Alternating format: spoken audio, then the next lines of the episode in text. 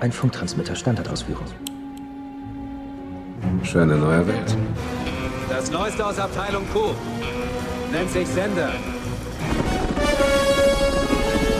Olaf wünschte sich ein Filmchen in Sachen 5G mit kriminalistischer Arbeitshaltung, konkreter 5G und Biochemie, also vermutlich Gesundheits- und Sicherheitsprobleme durch Elektromagnetische Strahlung. Also schwang ich mich auf mein Fahrrad, fuhr zur Unibibliothek und bot mir über das Datenbankinformationssystem DBIS ein paar Paper über IEEE Explorer und PubMed runter. Und naja, was soll ich sagen? Ich habe es irgendwie nicht hinbekommen, die durchzuarbeiten, weil ich habe es noch nicht ganz verstanden.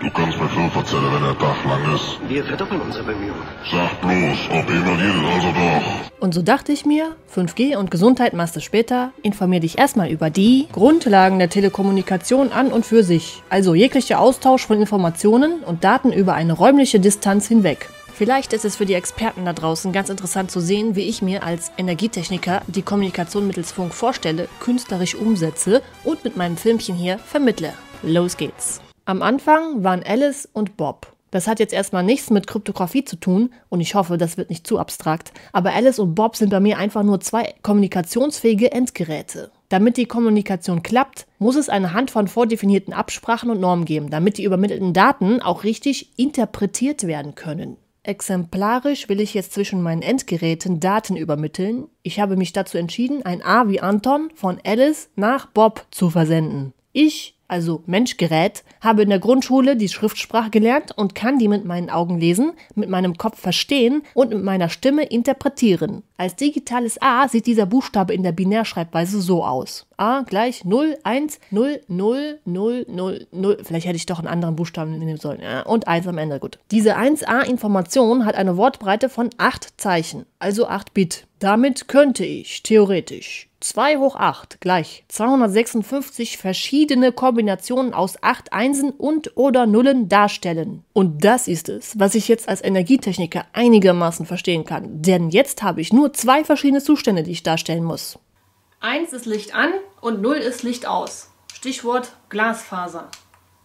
Auf einer kleinen Elektronik-Signalleitung ist 1 das High-Signal von zum Beispiel 3,3 Volt und 0 ist 0 Volt gegen Ground. Und jetzt findet man eine Platine, die nicht grün ist. Hier mit dem ganzen Greenscreening. Fällt überhaupt nicht auf. Aber ich muss ja kein Greenscreen-Experte sein. Ich bin nur hier, weil ich so verdammt gut aussehe. Und bei Funk, also ich meine elektromagnetischen Feldern, ähm, ich meine elektromagnetischen Wellen, da überträgt man die Nullen und Einsen, indem man Welleneigenschaften wie Frequenz, Amplitude und oder Phase verändert. Binärcodes lassen sich also technisch sehr leicht abbilden und verarbeiten, zum Beispiel durch Spannungen. Und wenn du jetzt keine A-Information, sondern etwas komplexeres wie Bild- und Toninformationen in Binärschreibweise haben willst, dann kannst du das in der Regel auch mit Spannungswerten ausdrücken. Beispiele wenn die Membran eines Mikrofons schwingt, kann man diese Bewegung MEMS-oszillatormäßig in proportionale Spannungslevel über der Zeit umwandeln. Wenn du die Temperatur mit Hilfe eines Thermoelementes messen willst, erhältst du aufgrund des thermoelektrischen Effektes ebenfalls eine Spannung. Und bei der Messung der Temperatur von Leistungshalbleitern benutzt du keine Thermoelemente, sondern TEPs, temperatursensitive elektrische Parameter.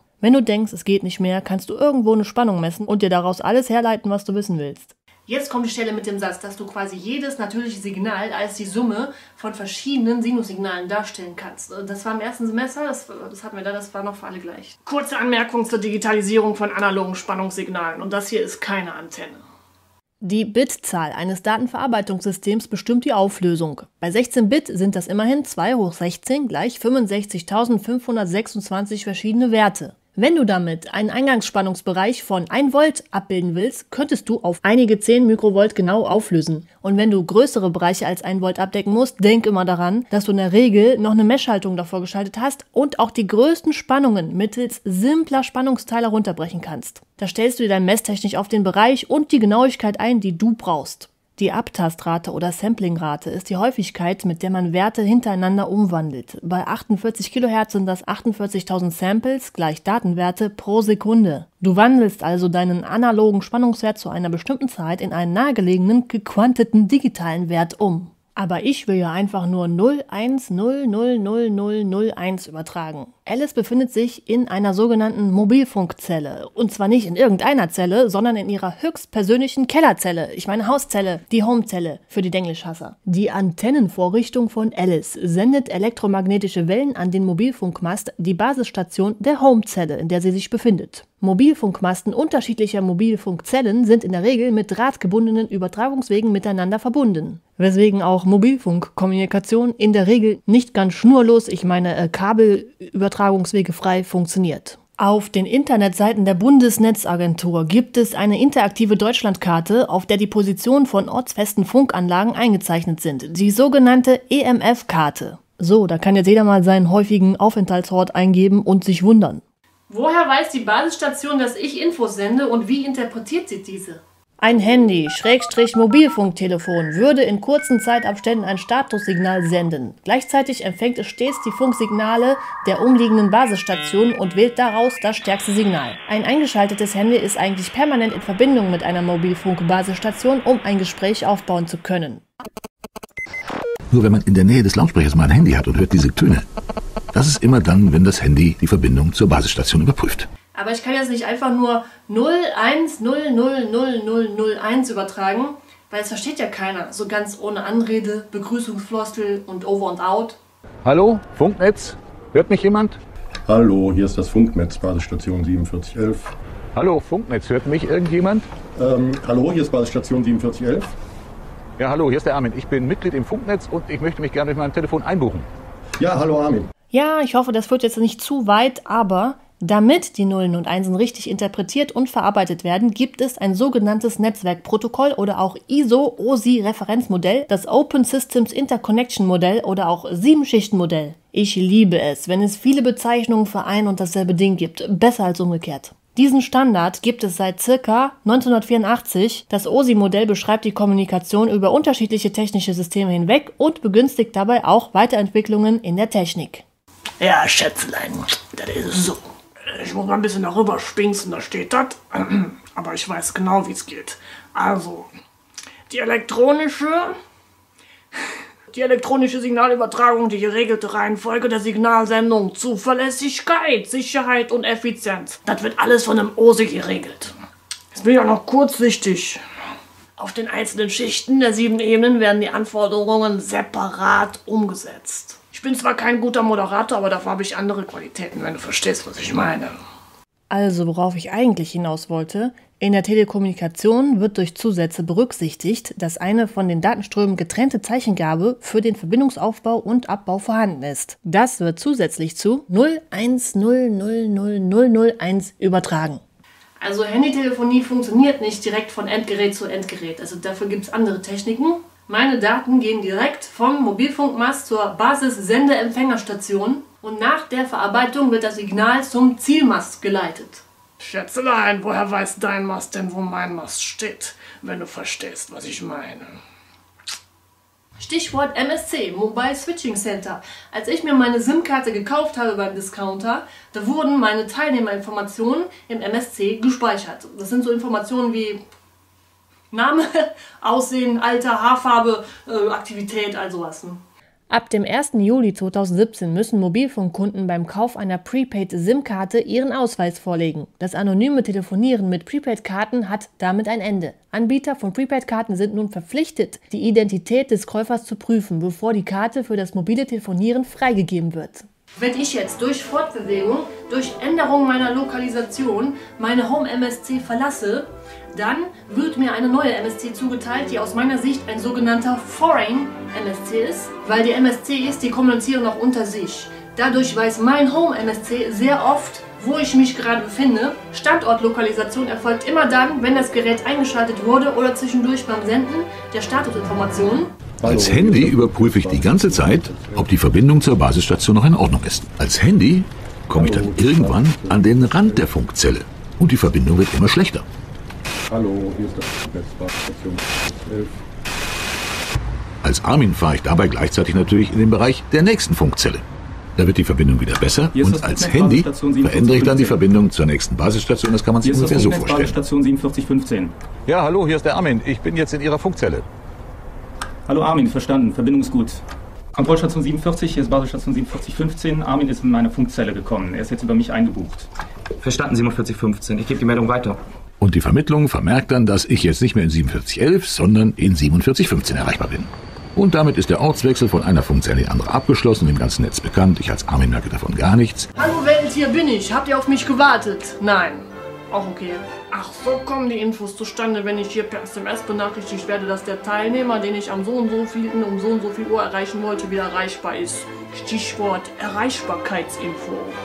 Genau deswegen werden in realistischen Filmszenen, in denen jemand vor dem Geheimdienst flieht und untertauchen will, sämtliche Handys auf spektakuläre Art und Weise unschädlich gemacht. Hören Sie mir zu! Der Computer verfolgt uns. Werfen Sie den ganzen Mist aus dem Fenster. Was wollen Sie damit sagen? Sie müssen sofort Ihr Handy, Ihr Pager, Ihr Funkgerät, alles, was ein Signal sendet, rauswerfen. Raus damit!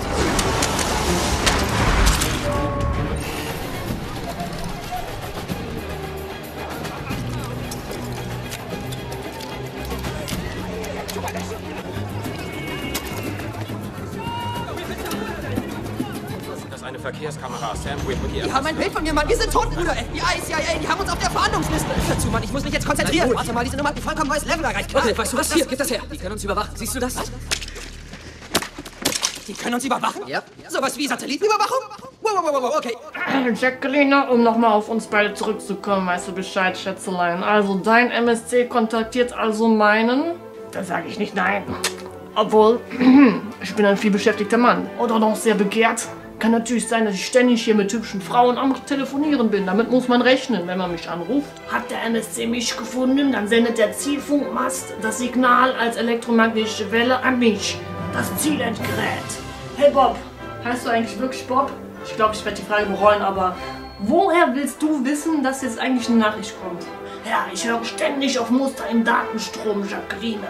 Und wenn ich gerufen werde, dann gebe ich unter Umständen komische Geräusche von mir. Ich fange an zu vibrieren, zu blinken. Also macht dir da keine Sorgen. Jacqueline, das funzt bei mir schon seit Jahren. Wenn mehrere Nutzer in der Mobilfunkzelle an Datenströmen dranhängen, gibt es zum Beispiel die Technik, jedem Nutzer einen eigenen Frequenzbereich zuzuteilen. Und die verfügbaren Frequenzen sind begrenzt. Frequenzschlitzverteilung, Vielfachzugriffsverfahren. Was ist jetzt mit 5G? G steht für Generation. Und damit ist nicht die Generation von Ladungsträgern gemeint, sondern The Next Generation. Eine Altersstufe. Je höher, desto besser und desto weiterentwickelter. Also wenn du 1G bist, dann bin ich quasi 65G. Weißt du Bescheid, Schätzelein. Bei 1G wurden die Daten noch in einem analogen Format per Funk übertragen. Also wahrscheinlich werden da die analogen Spannungssignalwellen aus der Audio- zur Spannungswandlung mit in der Form vergleichbaren EM-Wellen moduliert. Das war sehr störanfällig und leider auch sehr unsicher. In Klammern Datenschutz. 2G war dann schon digital und bot auch einiges an Vielfachzugriffstechnologien an. Neben der SMS wurde bei 2G schon das Internetbrowsing eingeführt. Wahnsinn! Geschwindigkeit immerhin schon bis zu ca. 50 Kilobit pro Sekunde. 3G optimierte das Ganze auf eine höhere Datenzugriffsgeschwindigkeit. Hier wurde dann erstmals eine höhere Bandbreite verwendet. Mit 2 Megabit pro Sekunde waren jetzt auch GPS- und Videoverbindungen relativ flüssig. 4G brachte es dann auf Geschwindigkeiten von 20 bis 100 Megabit pro Sekunde. HD-Streaming sollte nun auch flüssig laufen. Eine Neuerung waren zum Beispiel mehrere Sende- und Empfängerantennen im Endgerät und oder den Mobilfunkmasten. 5G soll es auf bis zu ca. 10 Gigabit pro Sekunde bringen. Dies wird vor allem durch einen höheren Frequenzbereich und kleinere Wellenlängen und bessere Antennentechnik-Kunst erreicht. Neue Anwendungsfelder sind vor allem Dinge aus dem Internet of Things oder auch fahrerlose Autos, Smart Homes, vernetzte Industrie für Null und so weiter und so fort. Als kleiner Ausblick quasi die Hauptargumente, mit denen 5G-Kritiker besänftigt werden können, aber nicht müssen. Mit verbesserter Antennentechnologie kann 5G gezielter, präziser und gerichteter kommunizieren. Es wird also nicht mehr in alle Richtungen gesendet, sondern gezielt auf einzelne Benutzer, die es nötig haben. Das spart Energie, erhöht die Kapazität der Funkstation und reduziert Bestrahlung von unbeteiligten Teilnehmern. Allerdings bedeutet das auch, dass der Standort des aktiven Teilnehmers ganz genau bekannt sein muss. Oder genau genug relativ bekannt sein. Da ist dein Handy im Raum. Ich kann es verwenden, um die Dateien zu löschen. Ich habe das Telefon. Noch eine Firewall. Rufen Sie ihn an. Ich weiß, dass Sie etwas suchen. dass sie mich helfen, es zu finden. Gute Mobilfunkmasten und Endgeräte arbeiten immer mit der geringst notwendigen Leistung, um eine Verbindung aufrechtzuerhalten. Ein Ausbau des Netzes sorgt also auch für möglichst niedrige Emissionen, da die Endgeräte so nicht mehr viel ackern müssen, um eine gute Verbindung zu bekommen. Die größte Exposition für Menschen geht von den Uplink-Geräten aus und nicht von den Mobilfunkmasten, die Downlink-Geräte. Die höheren 5G-Frequenzen dringen aufgrund der geringen Wellenlänge nicht über die äußeren Hautschichten hinaus in den Körper ein. Es gibt durchgenormte Grenzwerte und Richtlinien, die besonders in der Servicewüste Deutschland strikt eingehalten und gemessen werden. So, das war das kleine Einführungsvideo in die Welt der Telekommunikation und 5G. Wir haben jetzt zwar noch nichts Wichtiges über elektromagnetische Wellen gelernt, aber was nicht ist, kann ja noch werden. Und so wünsche ich viel Spaß beim Telefonieren und bis zum nächsten Mal, wenn es wieder heißt. Wo ist das Häschen schon wieder hin? Elektromagnetische Strahlungen vom Ende des Spektrums verstärken sich. Die Strahlung verstärkt sich. Strahlung nähert sich jetzt der Toleranzgrenze. Die Strahlung hat die Toleranzgrenze jetzt erreicht. Die Strahlung hat bereits die Toleranzgrenze überschritten. Wir sind aufs Äußerste gefährdet. Wir können die Strahlung nur noch ein paar Sekunden aushalten. Feuer frei! Na, Jacqueline, Alice. Oder sollte ich lieber Elsa sagen? Du kannst mich Olaf nennen. Ich warte auf dich. Bob, jetzt reiß mir, du bist einfach nur peinlich. Geh weg, ich geh zu Eve. So schlohweiß und sexy wie ein Schneemann. Ist immer noch so ein Bartzippel. Und dieser Crepe hält nicht. Ich sehe schon gleich viel besser aus.